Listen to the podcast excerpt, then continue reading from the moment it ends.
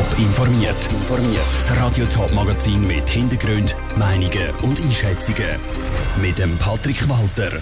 Ob eine neue Studie die Zürcher Drogenpolitik durcheinander bringt und ob die Organisatoren der Weihnachtsmärkte in der Region zufrieden sind, das sind Themen im Top informiert.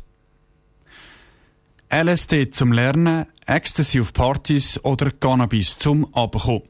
Bei den Jugendlichen in der Stadt Zürich sind Drogen fast schon Alltag. Wie die NZZ berichtet, konsumieren laut einer Studie jeder zehnte Jugendliche in der Stadt Zürich Kokain oder Ecstasy zum Party machen. Auch Hustensirup ist weiter verbreitet als bis jetzt angenommen. Besteht der Handlungsbedarf in der Stadt Zürich? Nora Züst hat bei Gemeinderat nachgefragt. Der Substanzenkonsum sei längst Normalität bei Jugendlichen. Das sagt der Autor von einer neuen Studie über den Drogenkonsum bei Zürcher Jugendlichen. Braucht es jetzt neue Massnahmen in der Stadt Zürich?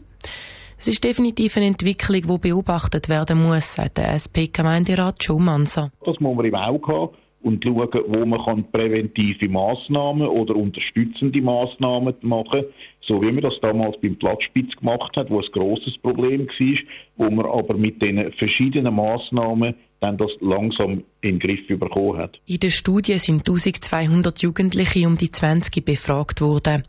Davon haben etwa 12 Prozent angegeben, im letzten Jahr Hustensirup konsumiert zu haben. Ebenso viel haben Ecstasy zum Partymachen genommen.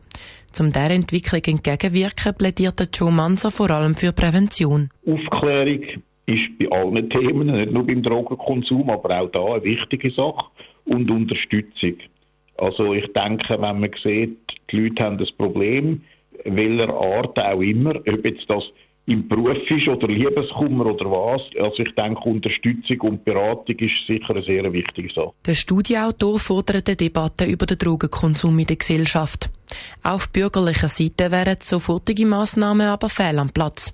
Für die FDP-Gemeinderätin Elisabeth Schuch ist klar. Ich bin einfach der Meinung, dass man jetzt nicht gerade sofort mit einem Verbot muss reingehen sondern dass man wirklich die Situation genau anschauen muss und in dieser Situation nachher aufgrund von dem, was man dann herausgefunden hat, eben die richtigen Massnahmen treffen und nicht einfach nur mit einem Verbot jetzt das Gefühl hat, es alles gelöst. Die Auswirkungen vom Drogenkonsum hat die Studie nicht untersucht. Es kann natürlich auch sein, dass viele Jugendliche gut wissen, wie mit Drogen umgehen. Im Artikel steht ja auch drin, dass vielleicht die Kompetenz von den Jugendlichen höher ist.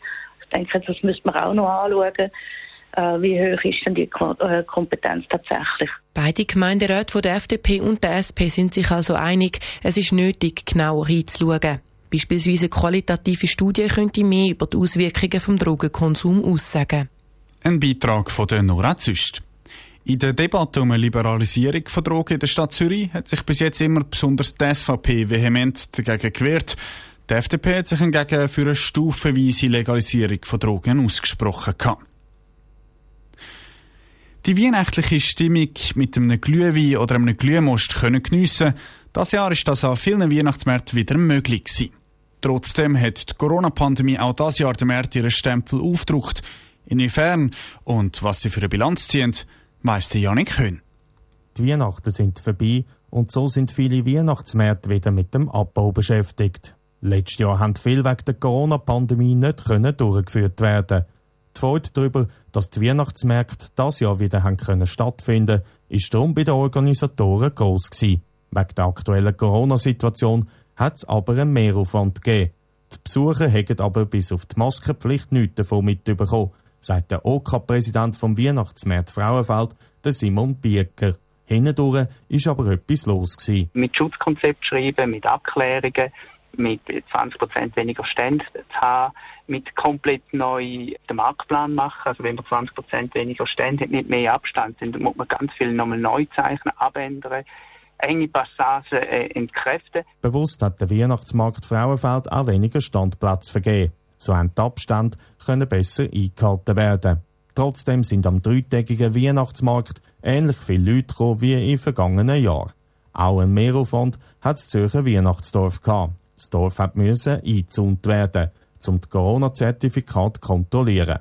Das war eine Herausforderung, erklärt Katja Weber, Mitveranstalterin vom Zürcher Weihnachtsdorf. Logischerweise ist unser Platz normalerweise ein offener. Das Weihnachtsdorf hat ja kein Eingang und Ausgang, sondern so ganz viele Stellen, wo man kann innen rauslaufen kann. Und wenn diese Dynamik ein bisschen weg ist, das wirkt sich auf alles ein bisschen aus. Gleichzeitig haben wir auch den Platz ein bisschen kleiner müssen machen, äh, damit wir es können einhaken, damit man hat einen zentralen Eingang machen. Dass der Bundesrat dann auf 2G in Innenräumen verschärft hat, hat das Weihnachtsdorf aber mit zusätzlichen Helfern können stemmen. Genau diese Helfer sind auch die Herausforderung die Stein am Rhein in der Merlistadt, sagt der Präsident Antonino Alibrando. Die Merlistadt wird in über 10.000 ehrenamtliche Stunden geplant und durchgeführt. Das machen wir natürlich Jahr für Jahr. Das wäre etwas, wo wir dieses Jahr durch die Maßnahmen von Corona ein mehr Leute gebraucht haben, um die äh, Sicherheitsmaßnahmen oder Maßnahmen, Corona-Maßnahmen durchzusetzen. Das hat uns ein bisschen als Limit für unseren Recht gebracht. Trotz der Herausforderungen und dem zusätzlichen Aufwand, die Organisatoren der Weihnachtsmärkte zeigen sich zufrieden. Sie hoffen aber auch auf nächstes Jahr, dass dann die Veranstaltungen ohne zusätzliche Corona-Massnahmen möglich sind. Der Beitrag von Janik Höhn. Ähnlich tönt es übrigens auch bei den Winterthurer Weihnachtsmärkten. Die Verantwortlichen vom Weihnachtsmarkt auf dem Neumarkt ziehen aber zum Beispiel eine durchzogene Bilanz. Die Gastrostände haben wegen der Zertifikatspflicht Umsatzeinbussen gehabt. Top informiert, auch als Podcast. Mehr Informationen gibt's auf toponline.ch.